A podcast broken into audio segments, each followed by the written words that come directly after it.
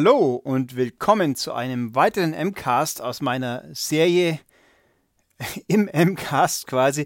Spiele, die ich jetzt einfach mal auf Vorrat aufnehme, damit ich sie irgendwann einsteigen kann und die wahrscheinlich relativ wenig Leute interessieren, weil sie nicht super namhaft sind. Aber egal, ich rede gerne mal drüber und ich habe jetzt einfach mal ein Wochenende genutzt, ein paar Sachen, wie erwähnt, auf Halde zu legen, zu denen ich ohne allzu viel weitere Vorbereitung tatsächlich ein Stück weit erzählen kann. Mache ich dann also auch. Hier und heute geht es jetzt dann um ein Knobel-Hüpfspiel, das es seit kurz vor Weihnachten 2015 gibt. Also schon ein bisschen länger. Für die PS4, sollte ich dazu sagen. Und hat namhafte Vorfahren, kann man glaube ich schon so sagen. Also es geht um Trine 3, The Artifacts of Power. Das ist, wie man unschwer erkennt, der dritte Teil einer Trilogie in dem Fall, die aber noch nicht abgeschlossen ist. Dazu später ein bisschen mehr. Ähm, die ersten zwei Spiele gibt es für, oh, jetzt müsste ich lügen. Ich glaube, beide für die Xbox 360 und für die PS3 und die ersten ähm, zwei gibt es auch auf Wii U und eins gibt es, glaube ich, auf Xbox 360, sicher PS4, vielleicht PS3. Da kann ich jetzt nicht drauf schwören weil das erste kam erst äh, eine Weile nach dem zweiten auf der PS4 raus. Also ich habe es nicht so 100 Pro verfolgt. Also Knackpunkt ist, diese Spiele haben alle drei ein grundsätzlich gleiches Basiskonzept, nämlich man könnte sagen, es ist ein modernes Lost Vikings.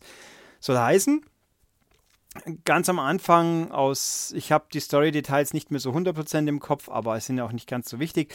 Ein, es, man hat drei Helden, die durch ein magisches Artefakt, das sie gefunden haben, mal irgendwie äh, miteinander verknüpft sind quasi und deswegen und äh, von diesem Artefakt manchmal zu Einsätzen gerufen werden können. Also es ist ein Fantasy-Szenario und sehr hübsches.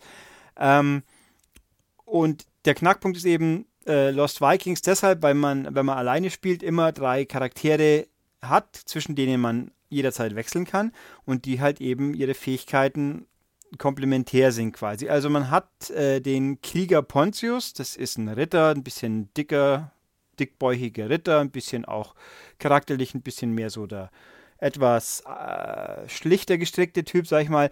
Der hat halt als Primärfähigkeit, dass er kämpfen kann mit seinem Schwert und dass er mit seiner mit seinem Schild äh, schützen, abwehren, irgendwas kann. Also verteidigen halt.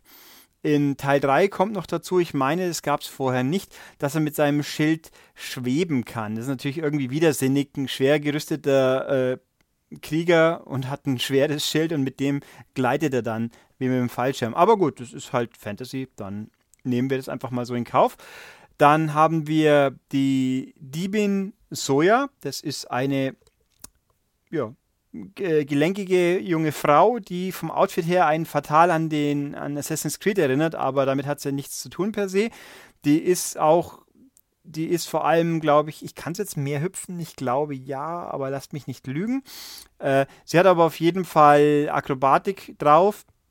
Sie hat einen Pfeil und Bogen dabei, mit dem sie ähm, sich an, Plast, äh, an Plattform schießen und wie ein Liane schwingen kann oder Sachen herziehen äh, auch das ging, glaube ich, in den früheren Teilen schon in den neuen mehr. Also in drei auf jeden Fall kannst du dann Sachen auch ver verketten und zusammentun. Ein bisschen wie Just Cause, ohne, ohne Geballer und ohne Sachen einziehen, sondern halt einfach Seile verbinden und so mit zum Beispiel äh, Sachen hochheben und dann irgendwo festbinden, also hochziehen wie ein Seilzug eben und festbinden, damit sie wieder runterkommen und so Sachen.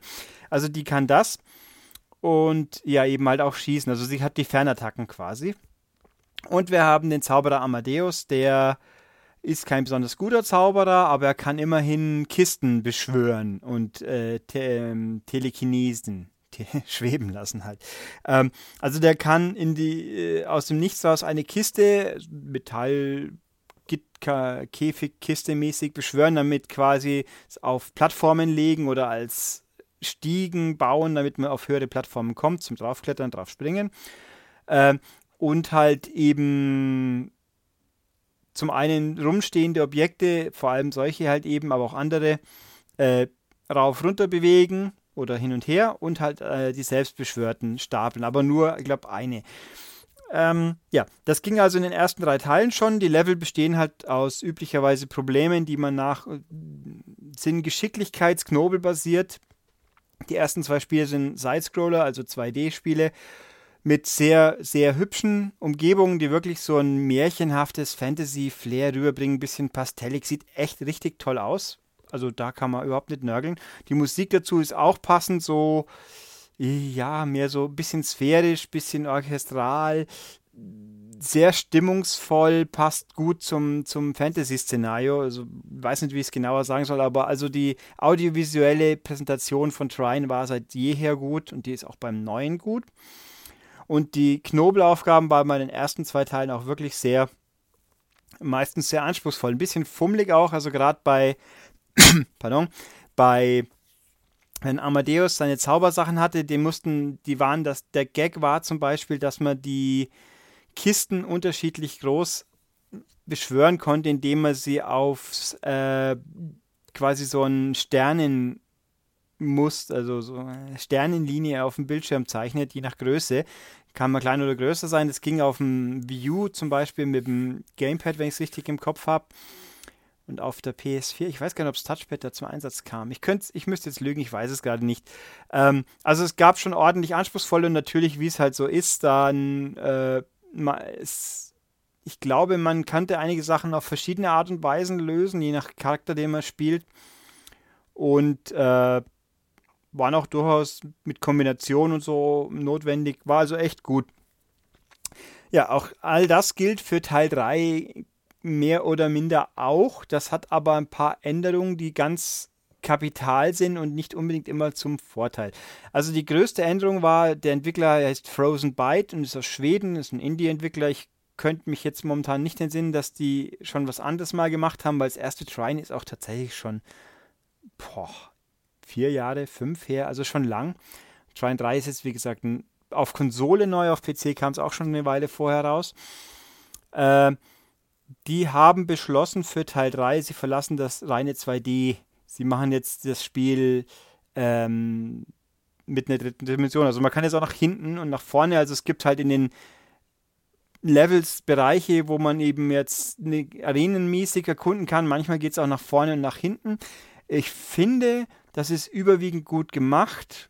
Man hätte es wohl nicht gebraucht, weil bei 1 und 2, die kommen rein mit 2D aus und sind dadurch auch nicht unkomplex gewesen. Aber es simplifiziert die Sachen schon deutlich. Mussten sie auch. Man merkt an, doch relativ deutlich, dass sie Kompromisse eingehen mussten, weil sonst alles viel zu kompliziert geworden wäre. Zum Beispiel hat ähm, für Soja und Amadeus kann man jetzt auf Tastendruck äh, mögliche Einsatzziele einblenden lassen. Ich bin mir nicht sicher, es könnte sein, es ging vorher auch schon. Da war es aber nicht so dramatisch, weil man alles besser gesehen hat. Ein bisschen jetzt in, durch die Tiefe hilft es halt schon, wenn man sieht, wirklich, was ist in Reichweite, was können sie erreichen. Ist allerdings auch ein bisschen fummelig, weil man beim Zielen nicht immer unbedingt gleich das anzielt, was man sich vorstellt. Also zum Glück sind auch bei Trine 3 die Sachen nicht so zeitkritisch oft und Gegner gibt es eh. Ja, genau, komme ich noch zu. Ähm, also es geht schon ganz gut, aber es ist ein bisschen fummelig. Also bei Soja zum Beispiel, wo gerne mal notwendig ist, dass man zwei Sachen miteinander verknüpft mit dem Seil, dann hängt es davon ab, wie weit sie das Seil gezogen hat. Man kann es hinten nach nicht mehr verkürzen. Das ist ein bisschen fummelig oder halt eben, dass man sich beim Schwingen in die richtige Richtung schwingt. Das ist alles durch das 3D ein bisschen, es fühlt sich ein bisschen ungenauer an, hält sich aber als Problem schon in Grenzen. Bei ähm, Pontius ist es ziemlich egal, da stört eigentlich wenig. Es gibt manchmal Sachen, wo man kämpfen und springen muss, wo man sich dann doch denkt, äh, also bei quasi Bosskämpfen, da wäre es doch, wo man manchmal da ein bisschen zu weit nach vorne, nach hinten hüpft und sich dann nur noch, hoppla, ich bin an der Stelle vorbeigesprungen, wo ich wollte. Das kommt vor, aber also es ist alles nichts Spielentscheidendes. Ärgerlich ist es, geärgert hat es mich im Endeffekt am meisten bei Amadeus, weil erstens mal, er ist jetzt magisch viel, viel ja, vereinfacht worden. Er kann also seine Kisten, die er beschwört, sind jetzt immer automatisch gleich groß. Das ist einerseits gut, man muss sie nicht einzeichnen, andererseits macht es natürlich simpler. Aber man kann ja ihn steuern und gleichzeitig seine äh, schwebenden Kisten postieren. Ich habe ich bin mir relativ sicher, dass das Spiel das nicht so genau erklärt hat, wie es könnte, weil ich erst recht spät draufgekommen bin, dass man mit einer Schultertaste die Tiefe der Kistenbewegung quasi aktiviert. Also es war für mich immer ein bisschen schwierig, die Kisten unabhängig vernünftig äh, dahin zu bringen, wo ich wollte, weil ähm, ja irgendwie die Koordination durch die dritte Dimension schwieriger geworden ist. Aber es, auch das lässt sich, wie gesagt, alles lösen. Das ist jetzt kein Beinbruch, aber es macht es simpler und ja, dafür gibt es halt ein paar Abschnitte, wo es in die Tiefe geht. Eben, mir fällt jetzt konkret einer ein mit Pontius, wo man äh, mal über mehrere Plattformen nach hinten springt und schwebt, damit man in die hintere Ebene kommt. Ab und zu geht es auch unter Wasser nach vorne hin. Ist alles ganz nett, passt schon. Also finde ich, ob man es gebraucht hätte, ich weiß es nicht. Dass es drin ist, ist völlig okay. Und ja, was soll ich sagen? Also schön, finde es an sich gut. Äh, das Spiel hat dafür ein paar Sachen, die weniger prickelnd sind. Ähm, da fängt es mit dem Umfang an. Es sind, man hat ja, sieben, acht Hauptlevel. Die ersten drei sind jeweils auf einen Charakter ähm, fixiert. Quasi eine Wiedereinführung, dass man mit denen spielt. Und ab der vierten, ähm, ab dem vierten Kapitel spielen wir dann alle drei und kann eben durchwechseln.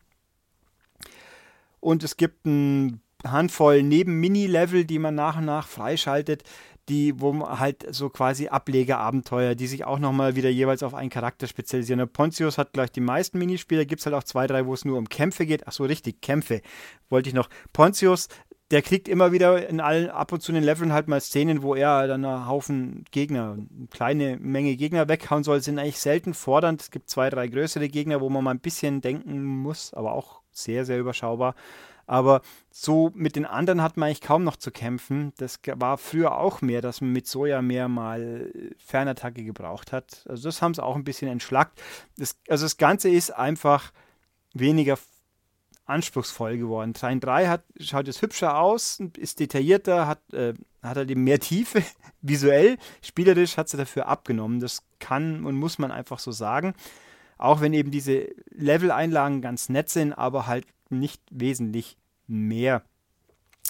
Also es ist eher kurz geraten, das Ding. Und ein ganz, ganz kapitales Problem ist der falsche Ausdruck, aber ein Fehltritt, der auf PC auch schon für ziemlich viel Frust bei den Leuten gesorgt hat. Und dann gab es auch, dann haben sich die Entwickler ganz reumütig tatsächlich kann man im Netz finden, per Video entschuldigt, dass sie ihre Fans enttäuscht haben. Quasi das Spiel erzählt eine Story, die jetzt nicht sonderlich tiefgründig ist. Es geht aber um quasi die Herkunft des Trine, also dieses magischen Artefakts. Ähm, und dass sie sich eigentlich gerne davon trennen würden, dadurch aber was Schle Schlimmes auslösen und jetzt quasi auf die Rettung gehen müssen. Und tatsächlich, das Spiel hört einfach auf. Nach gefühlten Drittel der Geschichte, so ungefähr. Drittel oder Hälfte vielleicht. Es hört auf. Es gibt einen Bosskampf tatsächlich am Schluss. Der ist okay. Wenn man die Taktik geschnallt hat, was nicht sonderlich schwer ist, dann ist er sogar relativ einfach. Und dann hat man den Boss erledigt und dann hört das Ding auf. Und denke mir, hä? So ungefähr, wir haben jetzt eins von drei Sachen erledigt. Und, äh, wie? Also das ist ein Scherge vom Oberboss, glaube ich. Äh, und dann sagt, also die, die, Geschichte, die ganz kompetent erzählt ist, sie hört, sie ist vorbei. Sie ist, also sie ist nicht vorbei, sie ist, hört einfach auf und wann es und wie es weitergeht, weiß kein Mensch. Also Download-Content gab es auf PC, soweit ich mich entsinnen kann, nicht. Ist eben auch auf der PS4 nicht dabei. Es ist einfach durch. Das ist, äh, das macht das Spiel jetzt nicht schlecht, aber es ist einfach schon ärgerlich, weil man sich denkt, was soll das?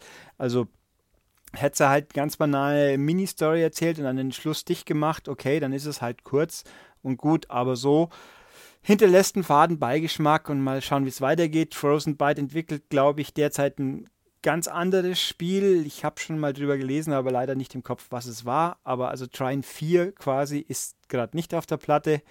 Ähm, die Story ist jetzt auch nicht so mitreißend, dass man wissen muss und will unbedingt, wie geht's weiter, aber wäre schon schön, wenn man da nicht so in der Luft hängen würde.